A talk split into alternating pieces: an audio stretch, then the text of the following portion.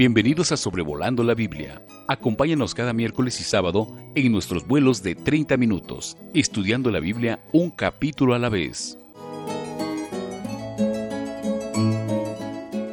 Hola a todos, hoy en Sobrevolando la Biblia vamos a estudiar Éxodo capítulo 40. Ya vamos a aterrizar después de haber estado sobrevolando el libro del Éxodo. Ya nuestro segundo vuelo está por finalizar. Vamos a considerar cómo en este capítulo el tabernáculo va a ser levantado tal y como Dios le había pedido a Moisés y va a ser todo acomodado conforme a la voluntad de Dios. Antes de eso solo quiero mencionar que en el capítulo 38, en los versículos 32 a 43, habíamos visto que la obra del tabernáculo fue concluida tal y como Dios lo había pedido. Allí queremos puntualizar que las cosas se deben hacer como Dios manda. Dios dio el diseño, Israel cumplió al replicar ese diseño tal y como era el deseo del corazón de Dios. Así que para nosotros allí aprendíamos que las cosas se deben hacer como Dios manda. No podemos hacerlas como mejor nos parezca.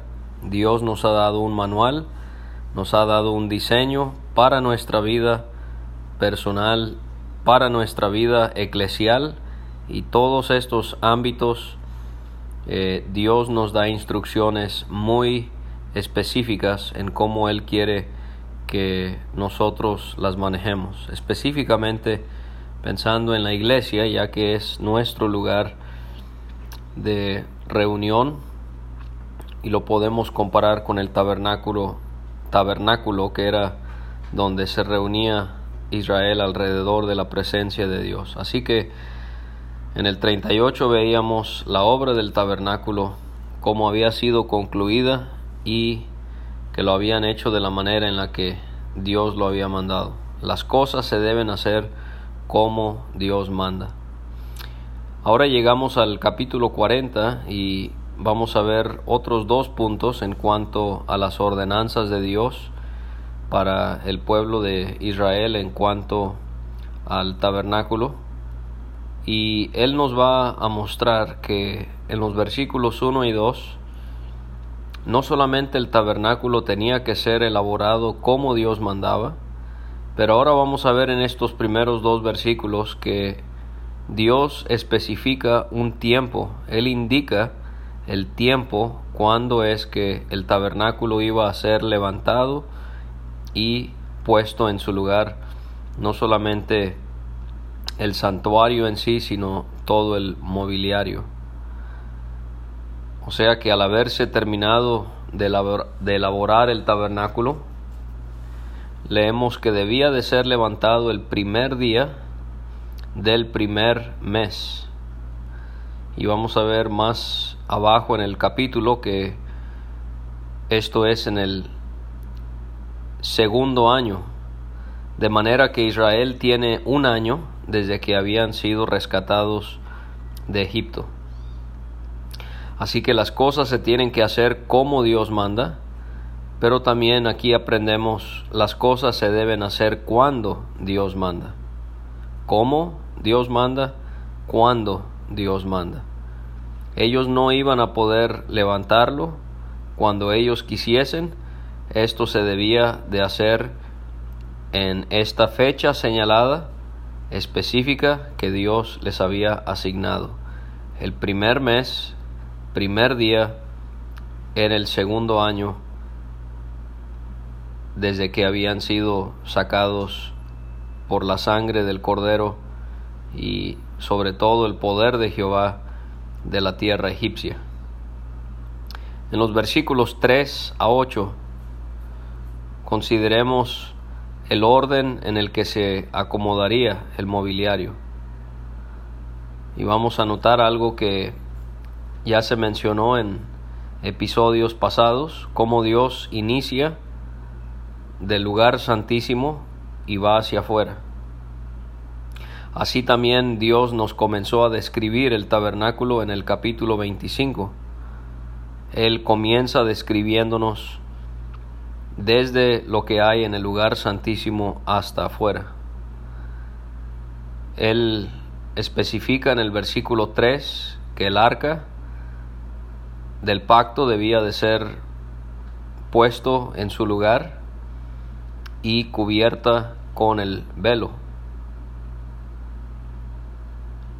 Obviamente cuando se menciona el arca, allí va incluido el propiciatorio, que aunque no es mencionado, era un solo mueble, en cierta manera. Esa plancha de oro que fungía como una tapa para el cofre donde estaban distintos artículos dentro de él. Vemos la importancia que Dios le da a este espacio al ser el lugar donde él moraba entre los querubines. Sin duda, por esto es que él menciona primero el arca del pacto. Ahora, cuando habla de la cubierta, se está refiriendo al velo, ese velo que colgaba entre el lugar santo y el lugar santísimo, de manera que no es que el velo estaba encima del arca del pacto, entendemos bien eso, porque dice ahí cubierta con el velo, no es que estaba encima, aunque de esa manera iba el velo encima del arca cuando era transportado ese mueble, sino más bien al estar colgando eh, de esas columnas, como dije, entre el lugar santo y el lugar santísimo, eh, el arca quedaba oculto al ojo de los sacerdotes al estar ministrando en el lugar santo. Y aquí queremos notar algo que debe de siempre estar en nuestras mentes, en nuestro servicio, en nuestra adoración a Dios, que las cosas que Dios quiere que nosotros hagamos para Él siempre deben de caracterizarse por un orden. Se citó en unos episodios pasados eh, como en la iglesia las cosas se deben hacer decentemente y con orden. Y para añadir en esta ocasión, Pablo dice allí mismo en Corintios que Dios no es Dios de confusión. O sea que todo tenía un orden. No iban a acomodarlo todo como ellos quisiesen, cuando quisiesen. Ellos tenían que seguir un orden que Dios había establecido.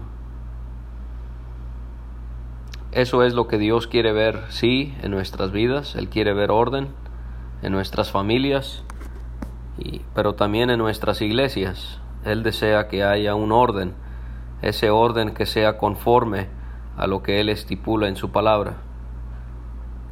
Otra cosa que es interesante recalcar es que en los últimos cinco capítulos de el Éxodo, capítulos 36 al 40, en unas 19 ocasiones se repite el hecho de que Moisés hizo algo conforme a lo que Dios le había mandado. Si quiere lea esos capítulos y tome nota de cuántas veces, casi 20 ocasiones en las que se señala que se actuó exactamente conforme a lo que Dios había mandado. Y eso es exactamente lo mismo que Dios quiere ver en nuestras congregaciones, que no hagamos cosas conforme a nuestra opinión, nuestro parecer, nuestras emociones, sino que sea conforme a lo que Él claramente nos designa en su palabra. Así que en el versículo 3, el arca, el propiciatorio, el velo debían de ser puestos en su lugar. Y ahora vamos a pasar al lugar santo, porque en el versículo 4 la mesa iba a ser puesta después de acomodar el arca y el velo, la mesa de, la, de los panes de la proposición iba a ser puesto en su lugar al lado norte del tabernáculo. Iba a ser puesto en su lugar en orden. Eso debe de llamarnos la atención. En orden. Después, al lado sur, eh, iba a ser colocado el candelero e iban a ser eh, encendidas sus lámparas. En mi mente yo hubiese pensado que el altar de oro hubiese sido el que seguiría después del arca, después del velo. Pero no, primero es la mesa, después el candelero y después retrocedemos otra vez hacia el lugar santísimo para poder colocar el altar de incienso, el altar de oro en su lugar. Quizás esto muestra la precisión que Dios quería ver en los sacerdotes y en la ubicación física de sus muebles, en su morada. O sea, ubicando la mesa, el candelero, daba exactamente el espacio específico donde se iba a situar el altar. Solo es una sugerencia, aunque no tendría una base bíblica para corroborar eso, pero creo que está enfatizando el, estricto orden que Dios quiere que se guarde en cómo se acomode su tabernáculo. Entonces en el versículo 5 el arca de oro, eh, perdón, el altar de oro es puesto delante del arca del testimonio. Después de la mesa, después del candelero, iba a ser puesto el altar de oro delante del arca del testimonio. Todavía en el lugar santo, pero delante del arca de la alianza, del arca del testimonio, dividido por ese velo que ya estudiábamos. Un hermano preguntaba en estos días sobre Hebreos 9:4, porque si usted lee Hebreos 9, pareciera ser que el escritor a los Hebreos eh, está diciendo que el altar de oro estaba en el lugar santísimo, cuando en el Antiguo Testamento es muy claro que estaba en el lugar santo. Bueno, en Hebreos no es que haya una contradicción, sino que más bien en cuanto a ubicación y en cuanto a funcionalidad, había una relación muy cercana entre la función de ambos muebles. Número uno, estaban ubicados muy cerca el uno del otro, aunque divididos por un velo, el arca del altar. Y número dos, por ejemplo, en el día de la expiación, cada año, incienso debía de ser llevado eh, dentro del lugar santísimo de este altar para producir el humo. Eh, y así el sumo sacerdote no veía el propiciatorio donde moraba Dios. Entonces no hay ninguna contradicción. Pero vemos que entonces el arca del, perdón, el altar de oro al ser puesto en su lugar, eh, después venía eh, la cortina que debía de ser puesta a la entrada del tabernáculo. Ya había sido, ya tendría que haber sido puesto el, velo eh, interno levantado sobre las columnas, ahora es el velo externo, esta cortina que sí se veía desde el atrio, que iba a ser colgada sobre sus columnas. En el versículo 6 Vemos que sigue el altar del holocausto, que iba a estar situado delante de la entrada del tabernáculo. De manera que ahora estamos saliendo hasta casi muy cerca de la entrada del tabernáculo. Estamos cerca del perímetro del atrio, donde iba a ir este mueble, donde iban a realizarse los sacrificios, no solo de holocausto, sino de otros tipos también, como vamos a comenzar a ver la semana que viene en los primeros capítulos de Levítico. Pero también yo hubiese pensado que después de salir del lugar santo, el primer mueble en ser ubicado sería la fuente de agua, pero vamos hasta casi fuera para colocar el altar de holocausto y después va a ser puesto el, puesta la fuente de agua en su ubicación. Quizás otra vez, no sé, no puedo estar seguro, pero otra vez Dios guardando esa precisión en el orden que Él quiere ver, en cómo se acomodan las cosas en su santuario. Primero era acomodado el altar de holocausto según el versículo 6 y en el versículo 7 vamos a ver que le seguía la fuente de agua y al colocar la fuente de agua puesta entre el tabernáculo y el altar de holocausto en el atrio eh, debía de ser llenada con agua. Y en el versículo 8 las columnas y las cortinas del atrio iban a ser levantadas, marcando el perímetro que distinguía entre el campamento y el atrio. Eso era lo que seguía. Y lo último era la, la cortina que señalaba la entrada, la única entrada que había al atrio del tabernáculo. Vamos a notar en los versículos 17 a 33 que hay algunos detalles que se dan en esa sección que no están en los primeros ocho versículos. Así que en los primeros dos versículos vimos el tiempo indicado para levantar y acomodar el tabernáculo.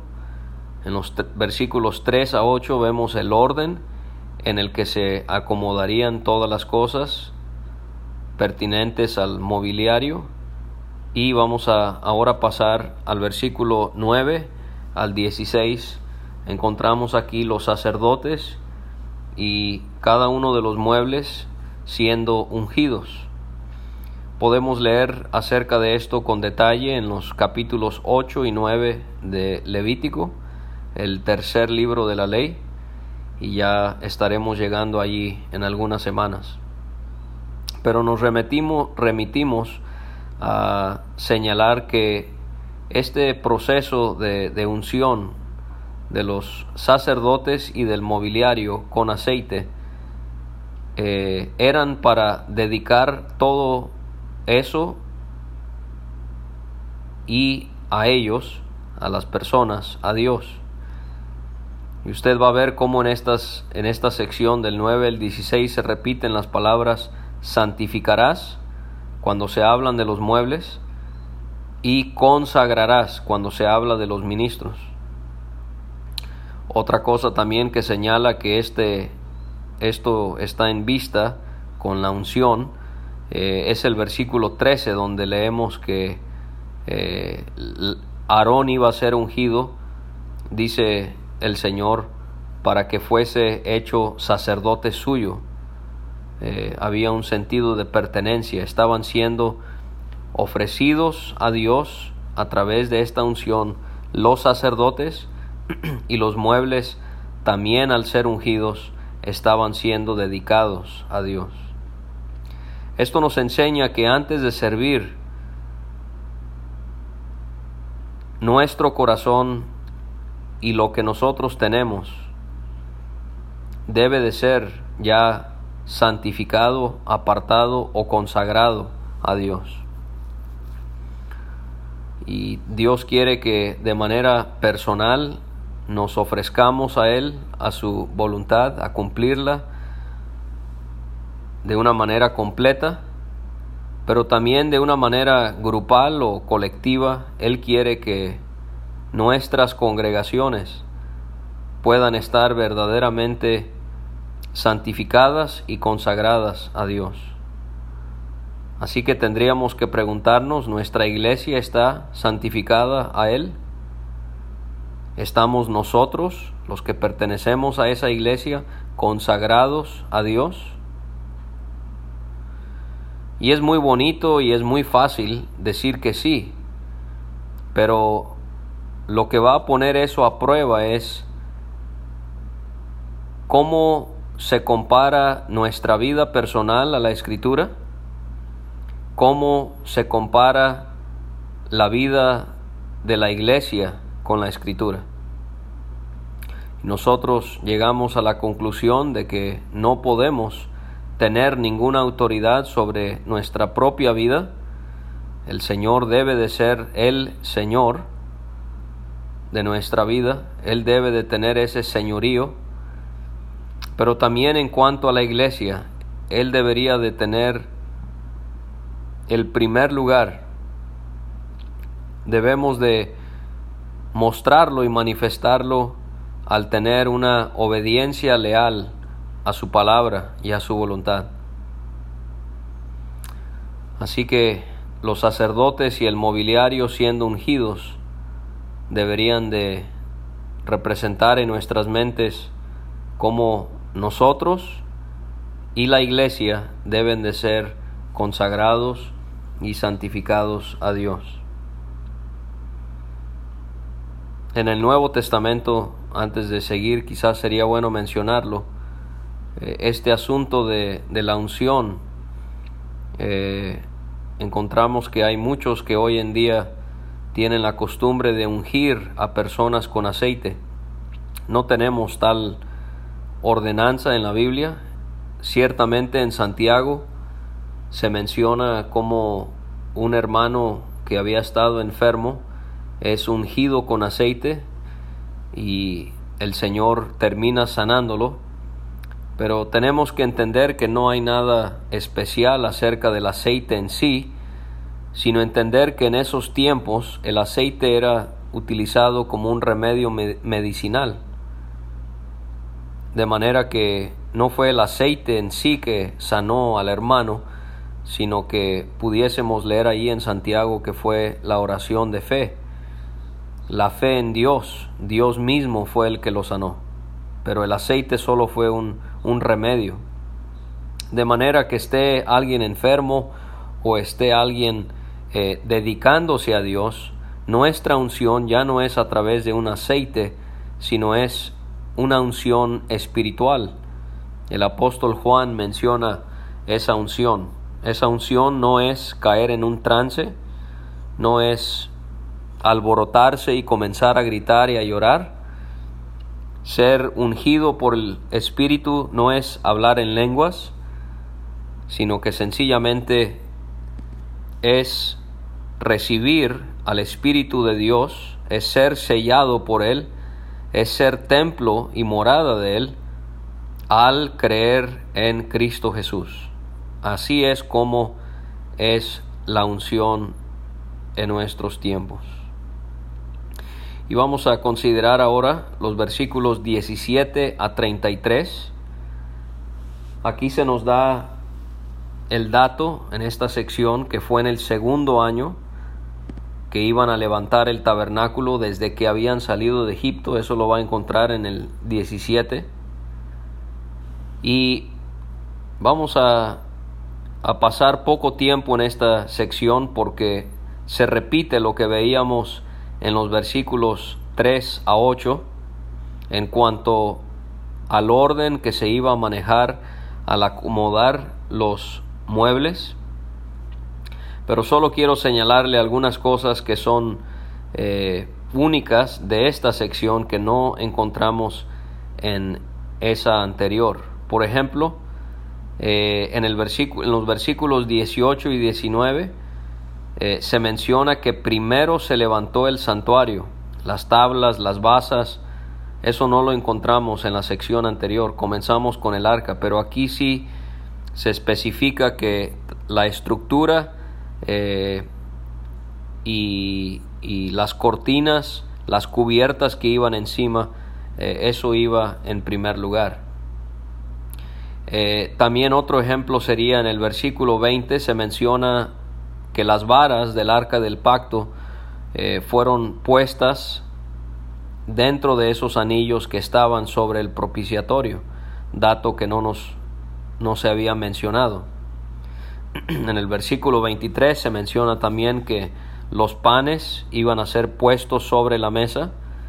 Se hizo una alusión a eso en, el, en la sección eh, pasada cuando se hablaba de acomodar la mesa y ponerla en orden. Y otra vez eso habla de la precisión de Dios. el rigor que él quería ver en ese orden, no solamente la mesa en su lugar, pero los panes acomodados de una manera ordenada. Tenemos también otra cosa que pudiésemos señalar. Eh, en los versículos 27 se habla de cómo él iba a comenzar a quemar incienso sobre el altar de oro. Eh, versículo 29 se nos recuerda la función del, altar de bronce, eh, que era sacrificar holocaustos y ofrendas.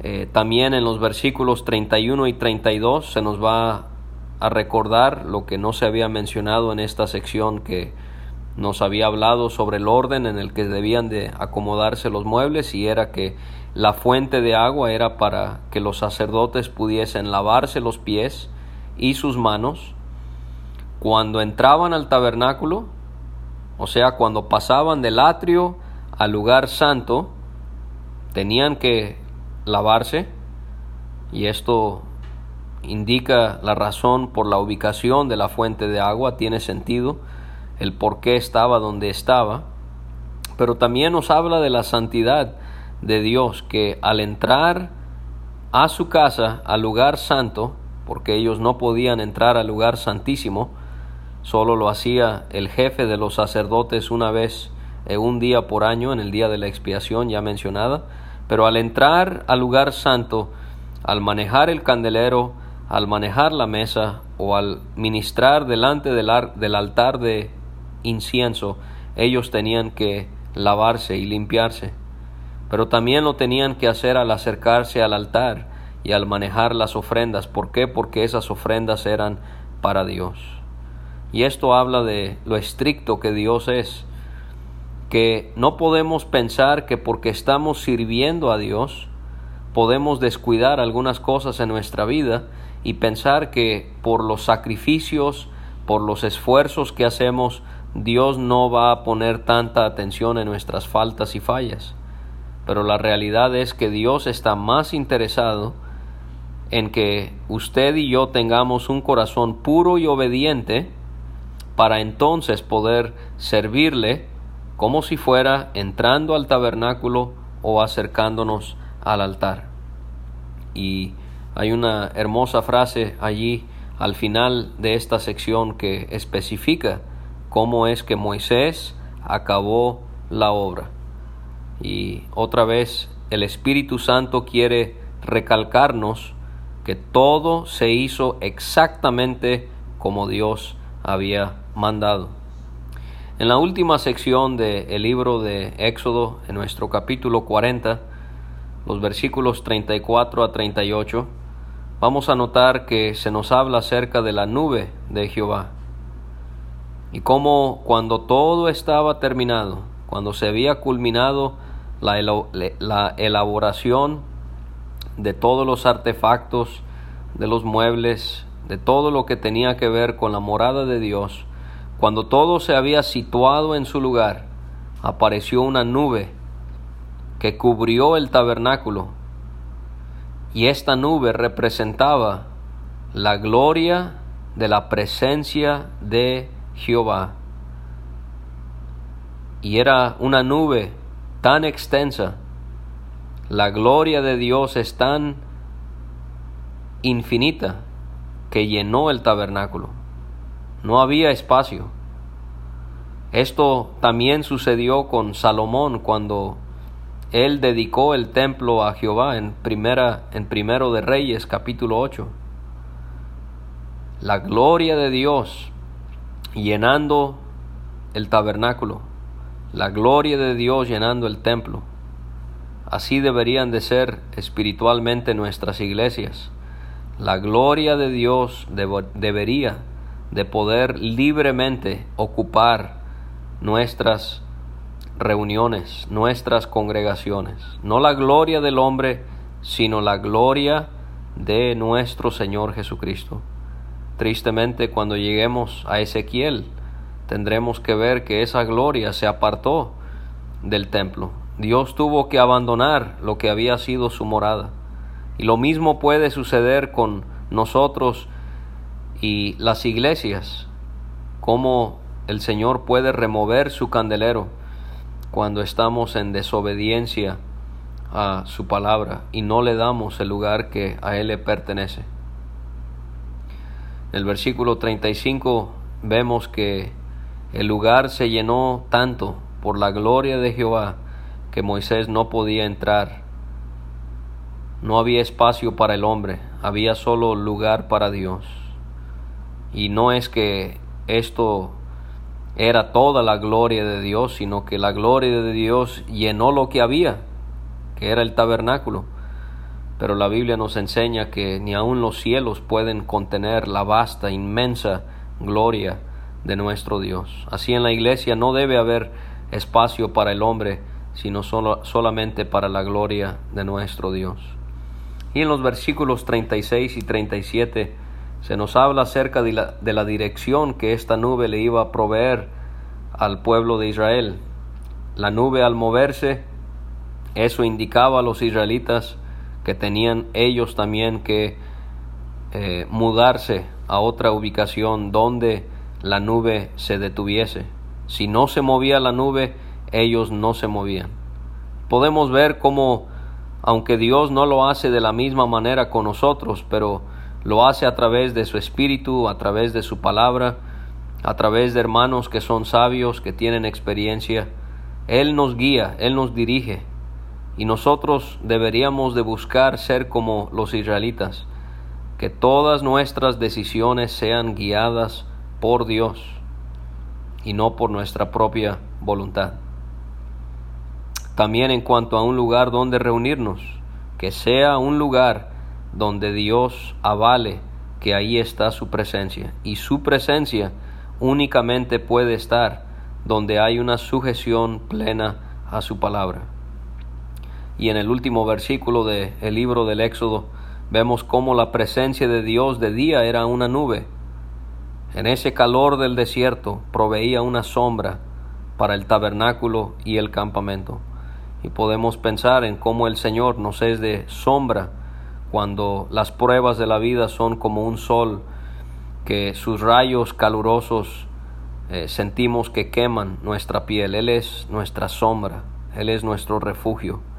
Pero de noche su presencia era manifestada en la apariencia de una columna de fuego. Y en esos desiertos que hace calor de día, hace, hace mucho frío de noche. Así que esa columna le proveía de como si fuese un abrigo de un calor. Y así el Señor también nos es aquel que nos puede llenar de ese calor que tanto necesitamos. Él nos protege del sol, nos protege del frío de una manera espiritual, representando las tragedias y las pruebas, dificultades que podemos sufrir en la vida.